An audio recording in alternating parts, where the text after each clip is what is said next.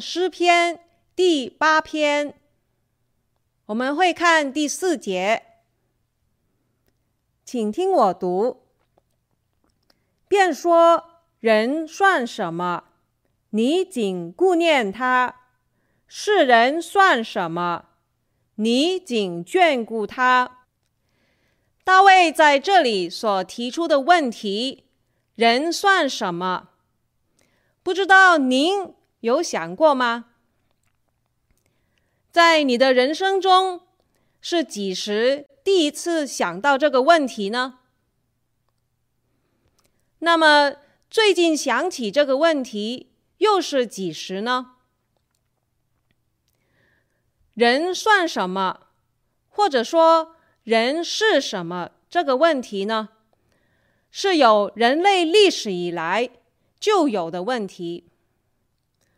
不论任何国籍、文化、出生背景、成长背景、性别、年纪，一般人普遍都提出过同一条问题。但是对于这问题的答案，却存在极大的分歧。客观方面呢，我就找到以下不同学术领域过去所找到的答案。首先，古希腊哲学家普罗泰格拉认为，人是万物的尺度。意思就是说，人是衡量事物的标准。所以，人过去一直以为地球是宇宙的中心。谁知，天文学家哥白尼就提出，太阳才是宇宙的中心。然后，到了一八五九年。生物学家达尔文就提出物竞天择的进化论。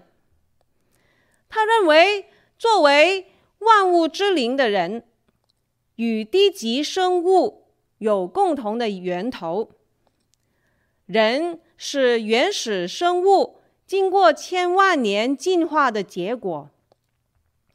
人与猿猴本来是近亲。那么，按照社会学来说呢，马克思就认为，所有人类历史背后的驱动因素是经济学。因此呢，人在社会里只是一个经济因素，而在法律上，社会里每一个人都应该享有权利。和负担义务的责任。法律上，人的生命原则性呢，是从独立呼吸开始的。就是说，胎儿出生的时候，剪脐带之后，仍然能够活着的话，这样一直到生命结束。现在大部分国家都以脑电波完全停止，来断定人的死亡。那么，心理学家弗洛伊德的潜意识学说认为，人类一切的精神活动，其实都是被本能的欲望和冲动所支配的，只是不被社会的习俗。啊，道德法律所容许，所以才被压抑下来。因此呢，人的内心是很幽暗的。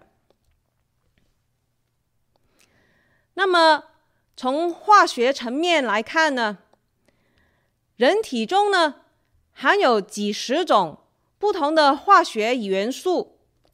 人主要是由碳、氢、氧。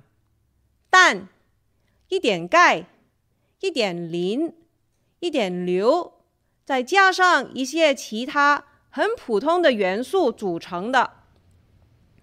其中碳、氧、氢、氮四种元素呢，就占人体体重的九十五个百分比以下。如果我们把人体中所有的元素提取出来，制成日用品的话呢，人体的脂肪可以用来制造七块肥皂，石灰呢可以足够粉刷一个小房间，碳的含量可以造二十磅焦炭，磷的含量呢就可以制成二千二百根火柴。另外还有大约一匙的硫磺和一英两的金属。人体的铁质可铸一枚一英寸长的铁钉。这些加起来呢，只是不过十几块钱而已。讲完客观方面，各种不同学术领域所找到的答案之后，那么主观方面，一般人是怎么看自己是什么呢？自己是谁呢？人会以自己所拥有的来定自己是谁，自己的价值。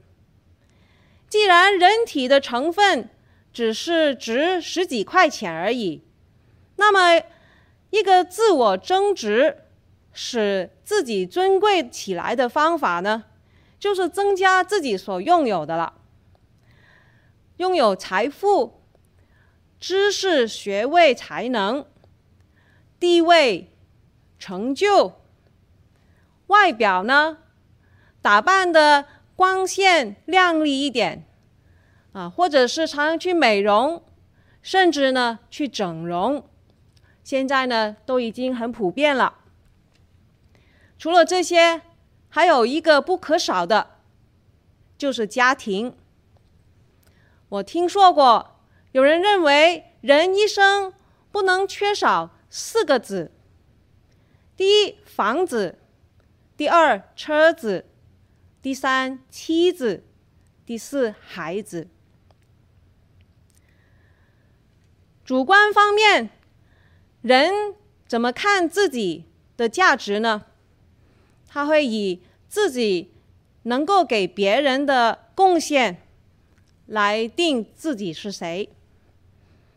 他对社会的成就，他参加慈善公益捐献，或者是呃去做义工，或者不用讲的呃社会这么远，就讲对身边所亲爱的家人来付出，付出时间、精神、心思来照料他们，人。在被需要中来找到自己存在的价值。第三，人主观方面怎么来定自己的价值呢？就是以别人为自己付出多少了。同样都是实践、精神、心思，但是现在方向是倒过来了。是别人来为自己付出，人就看自己有多值得、多配得别人这样的付出。今天我就想跟大家从圣经神的话来思考“人算什么”这个题目。首先，第一，“人算什么”作为一个疑问句。就是人是什么？人算什么呢？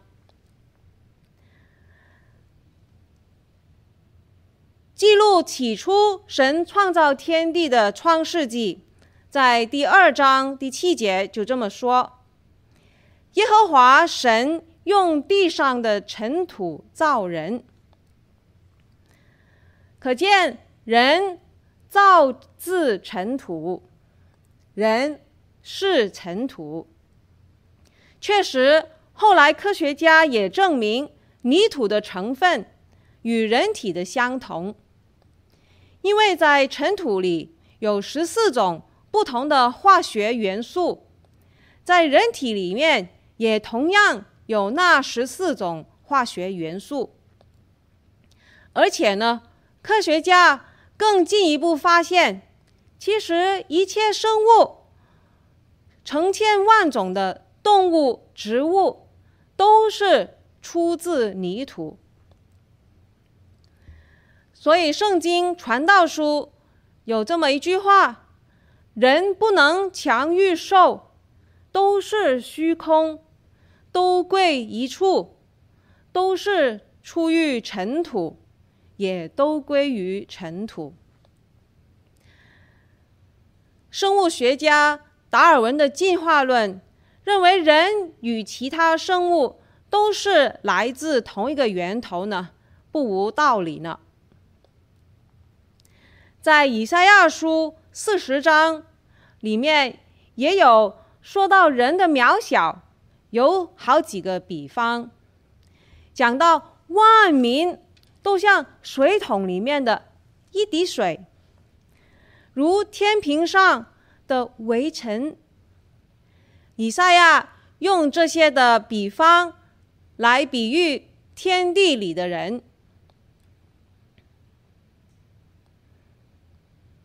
还有呢，也说人呢好像虚无，很快然后就说不及虚无，乃为虚空。好像用“无”这个字也嫌多，“空”这个字更贴切。那么人算什么？疑问句的第二点呢？人呢，好像一口气。在诗篇一百四十四篇第四节这么说。法律对人的生命也有类似的看法。就是从胎儿脐带被剪断，完全脱离母亲一切的供应之后，如果能够独立呼吸，在法律上，这就是新生命的开始。至于死亡，随着科技的发展，现在大部分国家才以脑电波完全停止作为定义，不然。如果现场根本没有侦测脑电波的仪器，如果要知道一个躺在地上动也不动的人是否还活着的话呢？我想我们一般人本能的会好像在电影里面伸出我们的食指放在那个人的鼻孔前，看看有没有感觉到有暖气喷出来。圣经说，人好像一口气，除了是讲生命与气息息息相关以外呢，也要表明生命的一种特质。好像诗篇一百四十四篇第四节下半节这么说：“他的年日如同影儿，快快过去。”诗篇七十八篇三十九节说：“人不过是血气，是一阵去而不返的风。”雅各书四章十四节说：“你们的生命是什么呢？你们原来是一片云雾，出现少时就不见了。”诗篇九十篇。第九节告诉我们，我们度尽的年岁，好像一声叹息。圣经这些的描述，都是来讲出生命的短暂，那种的一刹那，那种的漂浮无定，人对生命的去向全无把握，只有无奈。与叹息，人生的确苦短。有人这么计算过：人生有三分之一的时间花在睡眠上，而童年和青少年呢，都是浑浑噩噩的过去的，老年显能有所为。所以呢，真正有贡献的青壮年呢，只有短短的三十多年，眨眼即过。我们讲完“人算什么”这个作为疑问句的内容之后呢，我们就来看看“人算什么”感叹号，就是说这个问题所要带出的。不是一个疑问，乃是一个感叹，甚至是一个惊叹。我们如果再看《创世纪》神造人的记载呢，那里说耶和华用地上的尘土造人。刚才在回答“人算什么”的疑问的时候呢，这节经文告诉我们，人造字尘土。我们所留意的是尘土那个名词，是神所使用的原材料。现在同一节经文呢，也叫我们感叹、惊叹：人算什么？因为神造人的方法与造别的万物不同。神造人类之前，他所造的万物，田野的兽、空中的鸟、海里的鱼、青草、菜蔬，甚至是太阳、月亮、星宿，神用的方法都是说有便有，事就这样成了。神造人，同样可以开口说一声就行了。根本不一定要有其他的动作，可是唯独在神造人的时候，神用地上的尘土来造。这个动词叫我们感叹、惊叹：人算什么？在以赛亚书六十四章第八节那里说：“耶和华。”现在你仍是我们的父，我们是泥，你是窑匠，我们都是你手的工作。人不仅是尘土，更是窑匠手中的泥土，是神手中的泥土。尘土是世界上最普通。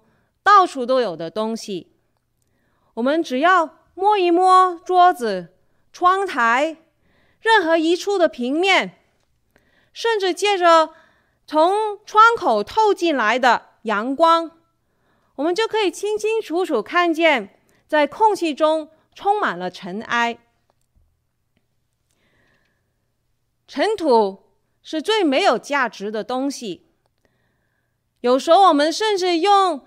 尘土来形容那些最基层、没有人权、没有尊严的人的生命。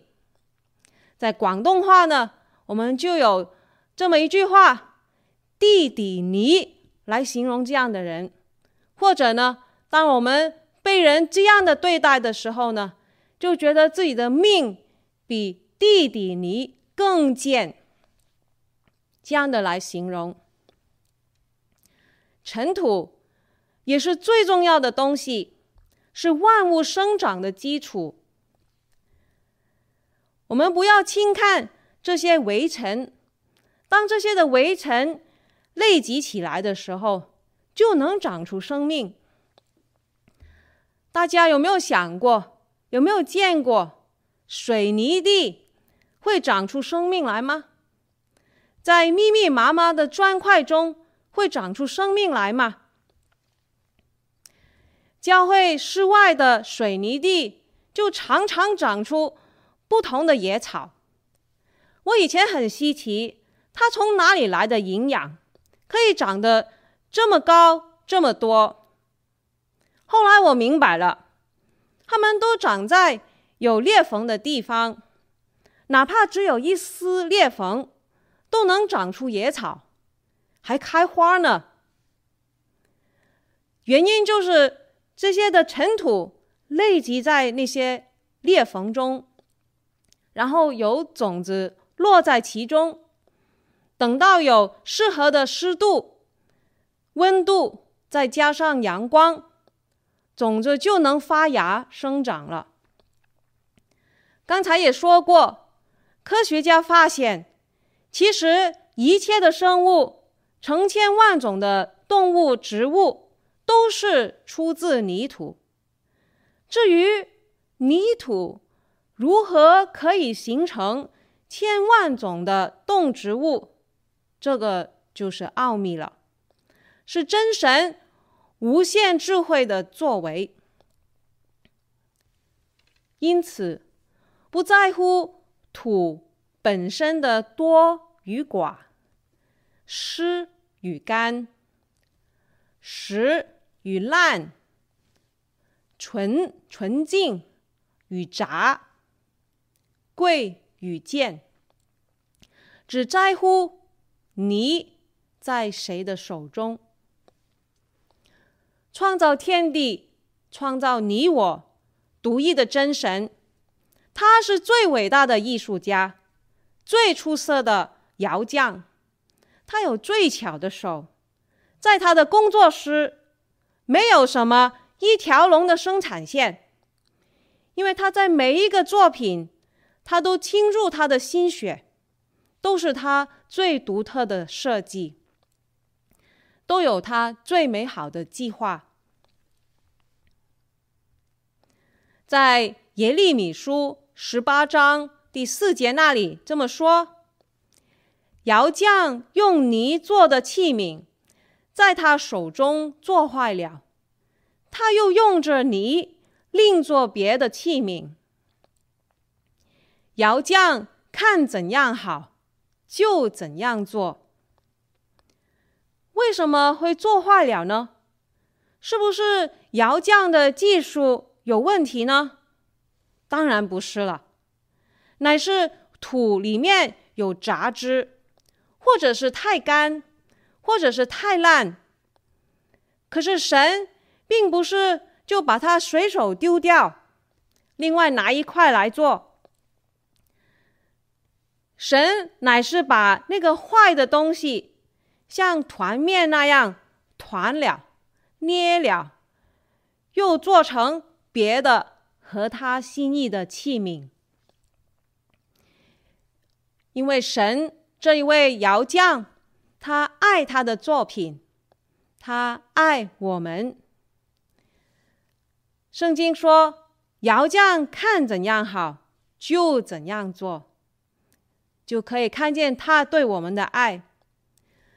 只要是在神的手中，他可以让一团烂泥。按照他美好的心意和安排，陶造、雕塑成贵重实用的器皿。我们若不要只是尘土，我们就要把自己交在神的手中，作为窑匠手中的泥土，成为他手的工作。人无法。在人自己，在人类中，在这个被造的世界里面，去寻找人是什么？人乃是要跳出这个被造的世界，去从创造者去寻找答案，看见自己的身份与关系。既然我是被造者，是窑匠。手中的泥土，那么我就完全的顺服，惊叹神在我身上的一切作为。人算什么？这一句的感叹句，第二点呢，就讲出在创世纪。第二章七节，同一段经文，那里说耶和华神用地上的尘土造人，将生气吹在他鼻孔里，他就成了有灵的活人。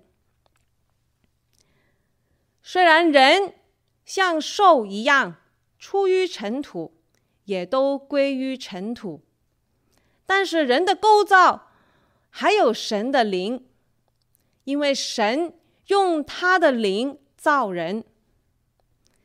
人在万物中与别不同，在于人有神所赐的灵，人是有灵的活人。这个是人算什么感叹句的第二点。人活着，不只是他鼻孔里有一口气，更重要的是他有神的灵在他里面。因为创世纪说，神将生气吹在他鼻孔里，他就成了有灵的活人。可见。神还没有把生气吹入人鼻孔之前呢，人还没有活。相反来说呢，人什么时候没有了这气，他就不再活了。神的气息使人得生命。神是个灵，神把他的灵赐给人。是为了要与人建立一个独特的关系，这真是叫我们惊叹呐！因为这关系有别于神与那些各从其类被造的活物。有一个诗经家说：“为观看神指头所造的天，并所陈设的月亮星宿，就自问。”人算什么？诗经家说，人必须要有灵魂，有自我意识，才会问这个问题，才会有这种灵里面的渴求。动物是不会反思的，不会提这样的问题的。然而，人无法在人自己。在人类中，在被造的世界里面去找答案，去找满足。人灵魂的源头是那个赐灵的神，因此人必须要回到那个赐灵的神那里，才能够找到答案，找到满足。因为神是个灵，它是永远存在的。所以，人从神而来的这个灵魂也是永存的。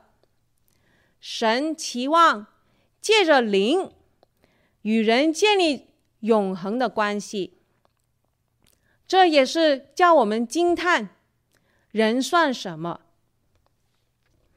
因此，我们人既然从神领受他的灵，我们就要用心灵。诚实来敬拜他，来与神相通，与神交往。人也要把握今天在世，归回那赐灵的神，免得自己的灵魂失丧了。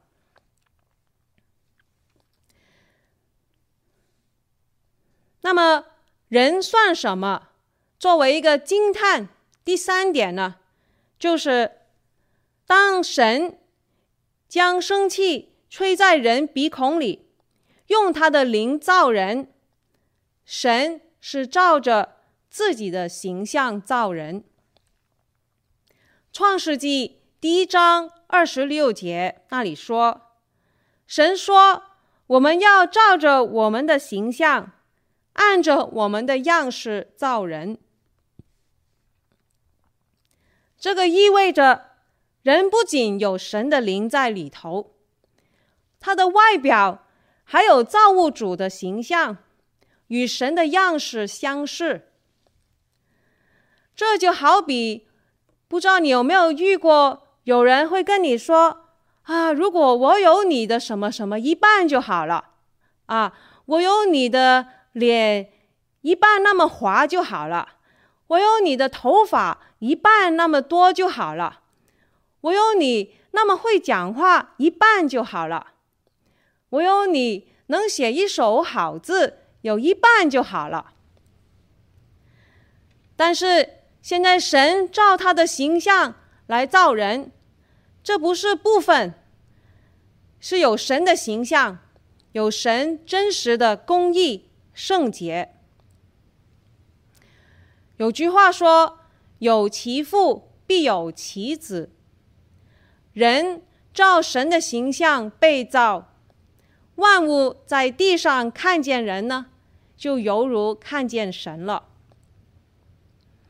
被造物人在地上就如同神的代表，这是何等大的尊荣啊！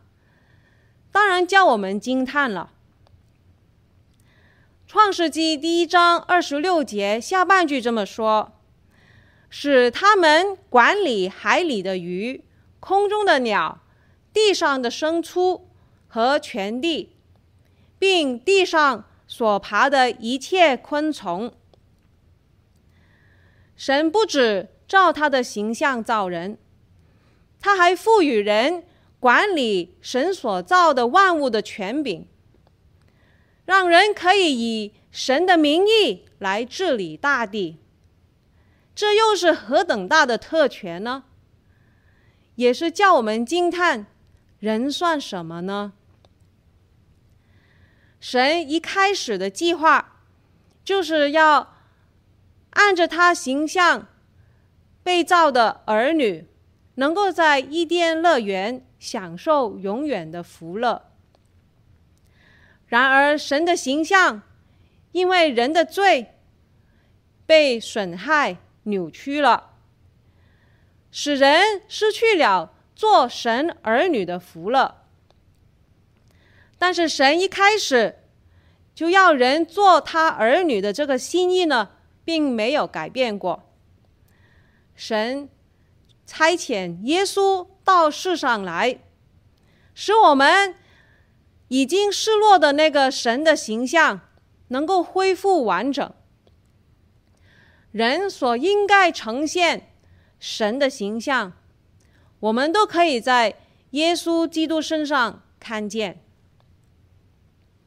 人只要相信耶稣，就可以得神儿女的名分。我们真的要感叹一句：人算什么？你看父神赐给我们是何等的慈爱，使我们得称为神的儿女呢？我们从圣经神的话看见。人算什么呢？人不只是尘土，不只是像一口气，渺小虚空，叫我们叹气。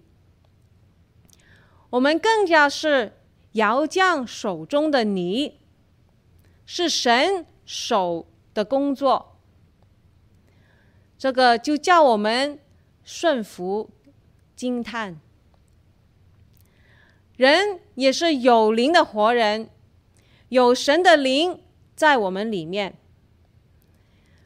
因此我们就与神有一个独特的关系，永恒的关系。我们能够有这样与神相通，透过灵来与神相通，真的叫我们惊叹：人算什么呢？人更加是神的儿女，有神的形象。